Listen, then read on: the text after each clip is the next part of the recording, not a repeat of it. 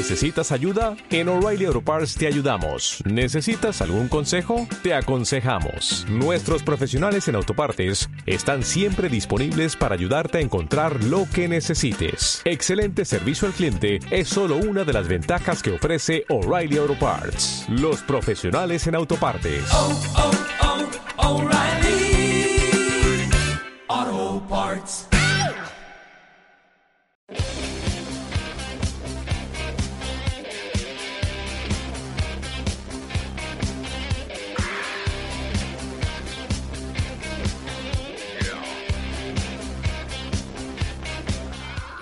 Bienvenidos a Minuto a Minuto, el programa de referencia deportiva de San Juan de Espí.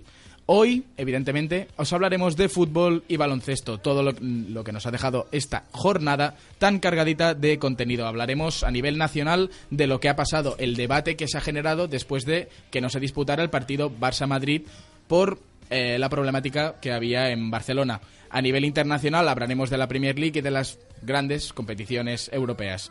Del baloncesto hablaremos Liga Andesa, Euroliga, Eurocup, Champions, NBA y mucho más, así que no os desconectéis porque esto empieza ya.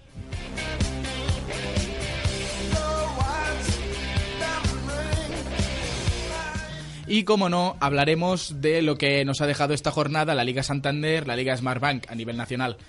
Y primero quiero empezar hablando de el debate que ha surgido Barça-Madrid del 18 de diciembre.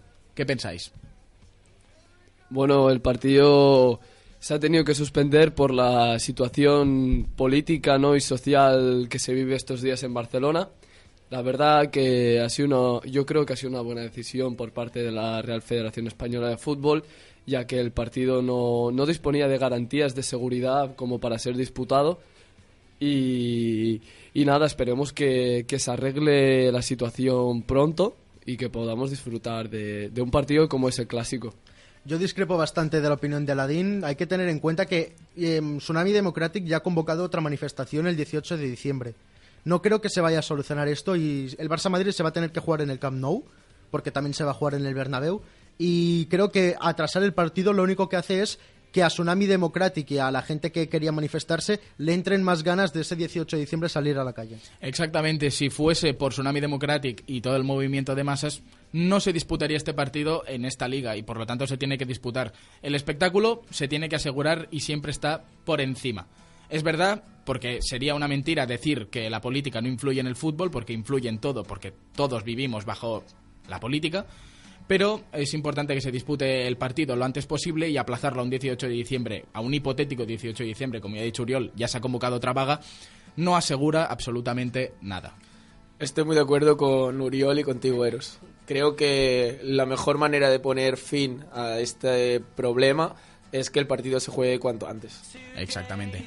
Y ahora hablaremos de lo que nos ha dejado a nivel deportivo. Vamos a salir ya de política, de el marrón en que, en que nos hemos metido con el debate y vamos a hablar de lo que es noticia. Lo que es noticia es que el Granada es líder desde la temporada 73-74 que lo era. Por última vez. Hace más de 42, 3, no. A nivel mates ahora mismo estoy un poco perdido. hace unos cuantos años. Hace unos cuantos años, hace más de 40 años que el Granada no era líder y ayer, después de la victoria 1 a 0 contra el Betis, gol de Álvaro Vadillo, ex bético. Canterano, cuidado en el Benito Villamarín. Le ha dado al Granada la satisfacción de esta noche acostarse primero y levantarse primero, ya que el partido Barça-Madrid aún no se ha disputado y el Barça sigue segundo con 19 puntos. ¿Qué pensáis de la gran racha que, que vive el equipo nazarí? Eh, la verdad, la verdad que a mí no me sorprende la, la, buena racha que vive el Granada. Yo creo que tiene un conjunto muy sólido, con jugadores muy buenos. Por ejemplo, Ruiz Silva, el portero, eh, yo creo que está dando un nivel excelente, soberbio, está jugando muy bien.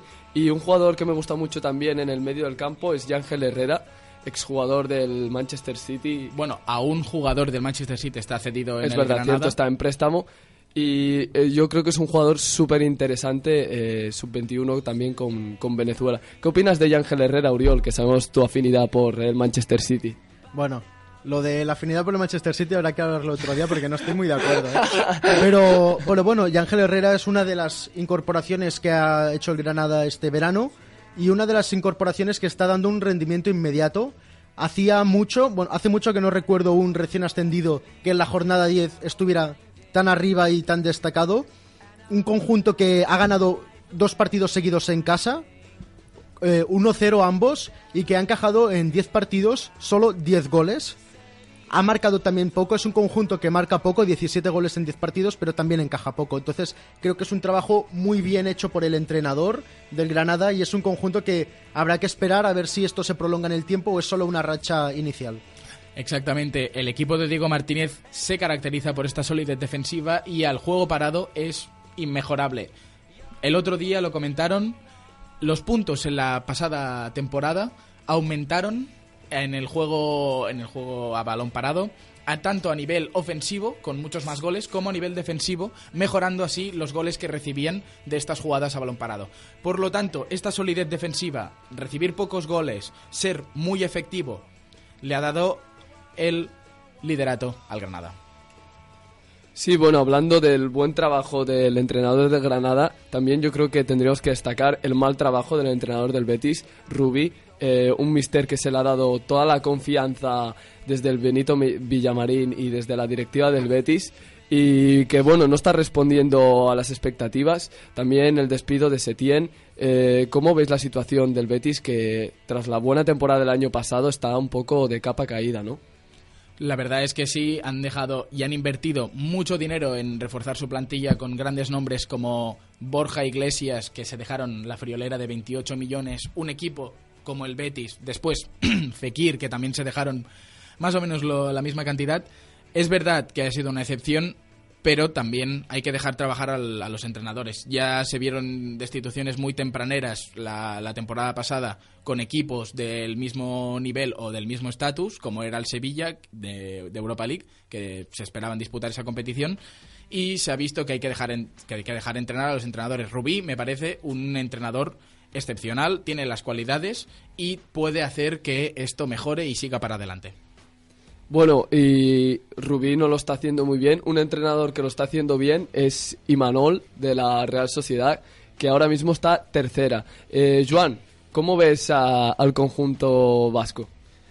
Bueno, yo para mí ha sido una de las sorpresas favorables de, esta temporada, ahora mismo en tercera posición.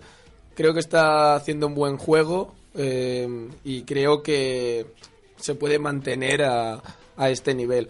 Destacar a Odegar como el jugador que, que está rindiendo a, a mejor nivel para mí en, en este conjunto. También otros equipos a destacar, el Villarreal, por ejemplo, que está en una buena dinámica, o el Valladolid, que se encuentra ya con 14 puntos en los 10 primeros partidos y lleva una buena racha, lleva 5 partidos seguidos sin perder en liga y consiguiendo resultados como, por ejemplo, ayer que le ganó al, al Eibar o consiguió empatar eh, contra el Atlético de Madrid, por lo tanto el conjunto pucelano también en buena dinámica. Los de Calleja llevan una dinámica estupenda. 4-1 contra un señor Alavés este viernes, era el primer partido de la jornada, con un gran Ekambi que metió dos goles, uno a la contra espectacular, conduciendo el balón y definiendo perfectamente al palo largo del portero, y el segundo más de delantero matador. Yo creo que esta versatilidad que este año Ekambi está adoptando ha hecho que sea el máximo anotador del equipo de, de Villarreal, y por lo tanto también vemos, en detrimento de este auge del Villarreal, la mala cara del Alavés, que pese al gol, golazo de Lucas Pérez, a la media, media chilena, así es una especie de... de Semivolea, chilena. una semivolea, Sí, ¿no? una semivolea chilena, es, un, es difícil de describir. Vemos que el conjunto de Álava no está pasando por su, me- por su mejor momento ni su mejor fútbol, como ya han comentado varios expertos deportivos. También comentabais antes de si Rubí habría que ser destituido o no. Eh, hay que destacar también los dos últimos clasificados de la Liga Española, que no han empezado con buen pie, que son Leganés y Español. Ambos ya han destituido a sus técnicos. Pellegrino fue como un acuerdo entre ambas partes.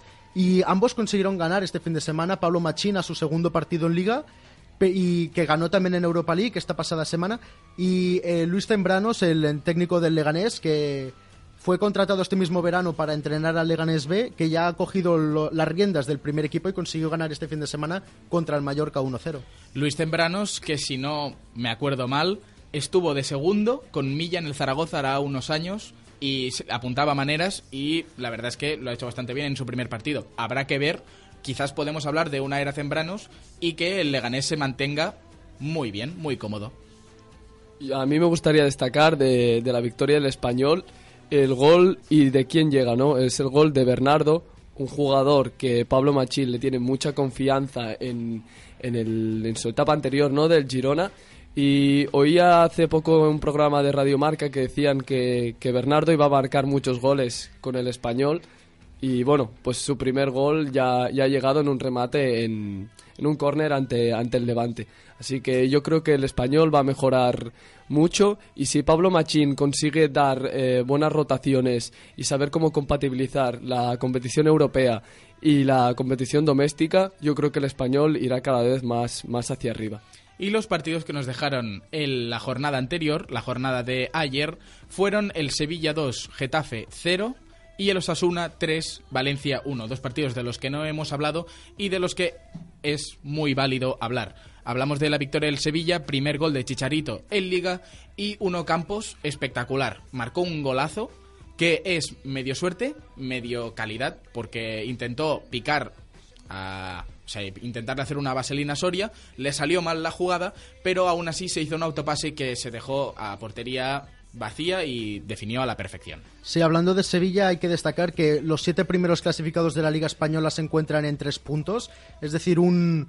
El inicio de la liga está siendo muy apretado entre todos los conjuntos y el Sevilla, como comentabas con la victoria de ayer, se coloca con 19 puntos, empatando así con el Atlético de Madrid, la Real Sociedad y el Fútbol Club Barcelona. Es decir, cuatro equipos empatados a 19 puntos, uno por detrás de Granada, que, que hacen que este sea un inicio de liga de los más parejos que ha habido los últimos tiempos. Un inicio parejo, dada que los recién llegados a esta Liga Santander han dado un nivel espectacular. Podemos ver, como ya hemos comentado, al Granada en primera posición. También vemos a otros equipos como el Mallorca bastante bien puesto en la clasificación, en un puesto decimoquinto, muy favorable para ellos, y a un Osasuna octavo. Que de esto quería hablar, del partido de Osasuna. 3 a 1 contra el Valencia, un resultado muy abultado, pero que en la realidad es muy engañoso, dado que el Valencia empezó ganando con un gol de Rodrigo en el minuto 14, perdón, en el minuto 14, pero a los escasos 20 minutos le expulsaron por una acción que después comentaremos en el fuera de juego de Aladín. En la segunda parte se impuso, antes de la segunda parte, se impuso el Osasuna y empató con un gol de Oyer, rematando como la mejor versión de Aritz Aduriz, poniendo un palo, poniendo un gol al palo del portero. Y Rubén García puso el 2 a 1 en el marcador y finalmente Pervis Estupiñán, lateral izquierdo muy zurdo, pero muy zurdo, puso un golazo por toda la escuadra derecha con su pierna menos hábil. Y de estos lances, de estas polémicas que ha habido esta jornada de intencionalidad a nivel arbitral, hablaremos y hablará nuestro compañero Aladín. En el Celta Real Sociedad hubo una jugada que sorprendió a mucho a los espectadores. Yago Aspas hizo una entrada, una dura entrada a Miquel Merino, que debió ser sancionada con tarjeta amarilla. Y así recibió. Pero ¿qué pasó en el transcurso de esa jugada? Que Yago Aspas, al volver, le dio con la pierna izquierda en la cabeza. Y de eso hablaremos en el rincón del fuera de juego. Aladín, cuentas con un minuto para poder hacer tu explicación y tu análisis de estas dos jugadas. Empieza ya. Bueno, eh, son jugadas muy, muy, muy, muy complicadas de, ver, sobre todo para el colegiado. Eh, en ambas jugadas pasa que hay una falta, se sanciona la infracción, pero luego hay otra infracción justo después, que es que el jugador se rebota y saca o el codo o la rodilla o saca una, una extremidad ¿no? y golpea al otro jugador eh, cometiendo una agresión. Yo creo que ambas jugadas son eh, expulsión y yo creo que esos rebotes desde el suelo no, no se tienen que ver eh, nunca en los campos, son conductas agresivas, conductas violentas y yo sancionaría, repito, las dos con roja.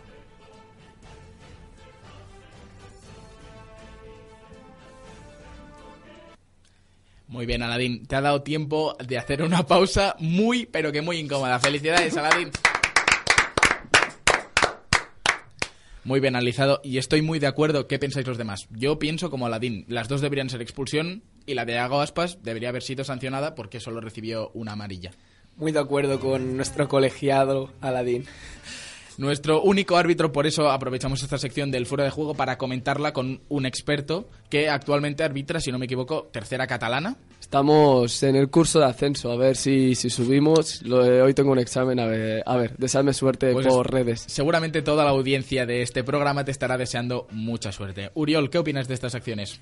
Eh, bueno, yo creo que son acciones de tarjeta roja. A mí no me gusta el juego duro y menos si vas a hacer daño. Eh, creo que el juego sucio se tiene que sancionar y estas infracciones cada vez se están dando más a menudo cuando lo que deberían hacer es sancionar de manera ejemplar para erradicarlas y que desaparecieran del juego. Y ahora dejamos la Liga Santander, ya que hemos comentado toda la jornada, y haremos un breve resumen de la Liga Smartbank. Una Liga Smartbank que sigue con un Cádiz destacado con 31 puntos, con muchísima diferencia del segundo clasificado que lleva 23 puntos, que es el Almería. No, dejam- no podemos dejar de hablar del tercer clasificado, que es el Fuenlabrada, un recién ascendido de Segunda B, que nunca había estado en la categoría y que está dando un rendimiento espectacular. Entre sus filas se encuentra un goleador que estuvo antes en equipos como Sasuna o Deportivo de La Coruña, que es, y Alcorcón, que es donde destacó, que es Uriol Riera. No sé si os acordáis de Sí, él. un mítico de, de las categorías más modestas de- del fútbol español, jugador catalán, es un muy buen delantero. surgido de la Masía, jugó con Messi, estaban en el mismo equipo y después de un paso, de un periplo por Australia, ha vuelto a la segunda categoría del fútbol español de la mano del Fuenlabrada y dando un muy buen nivel. Ayer ganando 3, no, 1-3 a un señor Las Palmas en su campo. He de decir que siguen en una muy buena dinámica como también el Huesca, un recién descendido que sigue en cuarta posición, muy bien afianzado, ha formado un bloque muy completito, muy bien armado y yo creo que seguramente se lleve el ascenso. De los proyectos que no han sido tan bien, no han salido tan bien parados, hablamos de un Girona que está en decimotercera posición, el Málaga que se encuentra dos posiciones por debajo en decimoquinta y el Deportivo de La Coruña se encuentra en la última posición. Y yo como Colista tú de poreros, Como- que, que como- tienes que comentar. como aficionado del Deportivo de La Coruña, estoy muy triste. Vivo unas semanas de luto. Llevo 13 jornadas de luto. bueno, en verdad 12, porque la primera, la primera ganamos, pero, pero la dinámica es muy negativa. Un espejismo ¿eh? esa primera jornada. Sí, fue bueno, fue contra el Oviedo y como podemos ver en la clasificación se encuentra mm, justo justo por encima de, de los puestos de descenso.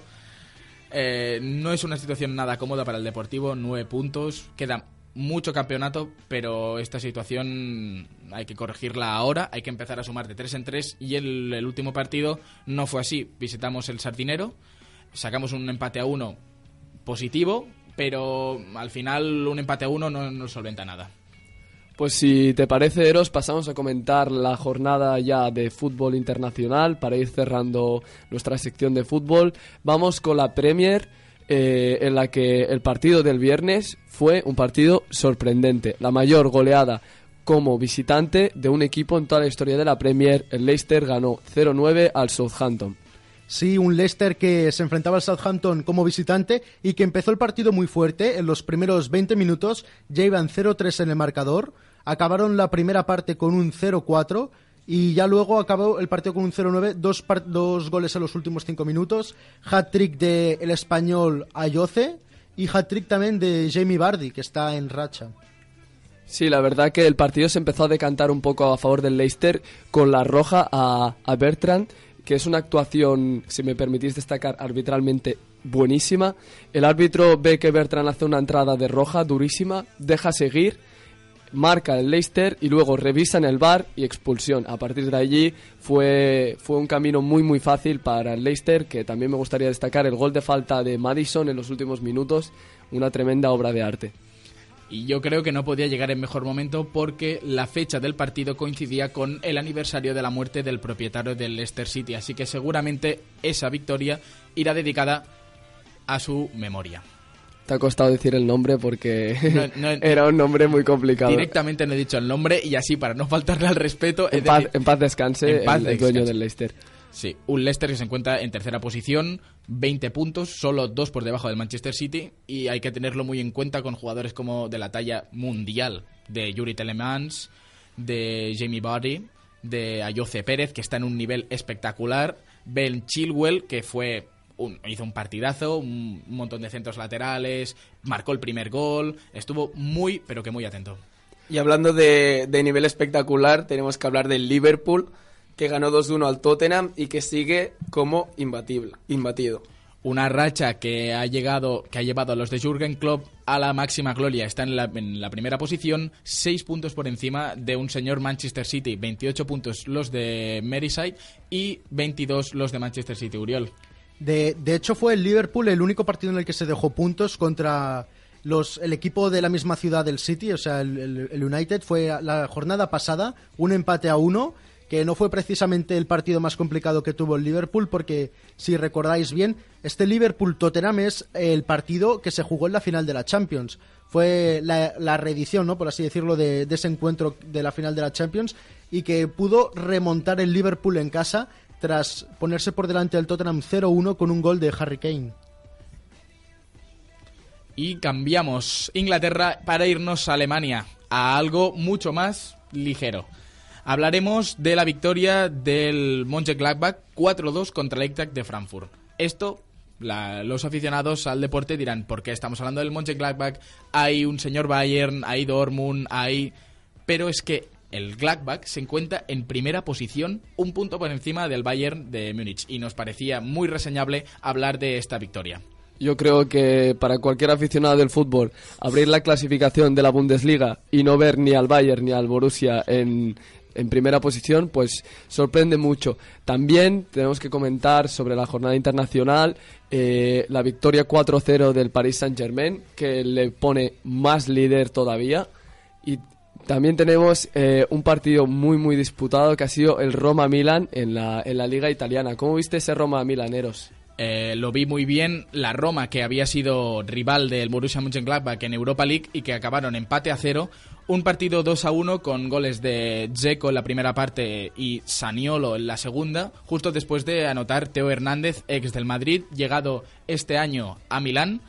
Un muy buen partido de Teo Hernández, he de decir, pero el Milan está de capa caída y no hay nada que remonte la decadencia de este grande del fútbol europeo del siglo XX. Y también hay que destacar partidos como por ejemplo el que jugó la Juve contra el Lecce fuera de casa o el Inter en casa contra el Parma, dos conjuntos que se disputaban el liderato y que aún así no fueron capaces de ganar ninguno de los dos, un empate a uno de la Juve fuera de casa y el Inter de Milán con un 2 a 2 en los últimos minutos. El Inter de Milán, que tuvo siete minutos de descuento, empezó a acechar un montón la portería del Parma, pero en el último minuto Lukaku tuvo, tuvo el gol de la victoria y el delantero belga no, no supo decidir bien. Y con esta, bueno, podríamos decir que es la tónica de Lukaku desde que empezó en el fútbol mundial, fallar muchas ocasiones y meter algunos goles de rebote, podríamos acabar la sección de fútbol internacional y por ende la sección de fútbol en total. Ha sido un placer y espero que nos escuchéis la semana que viene. Adiós. Gracias.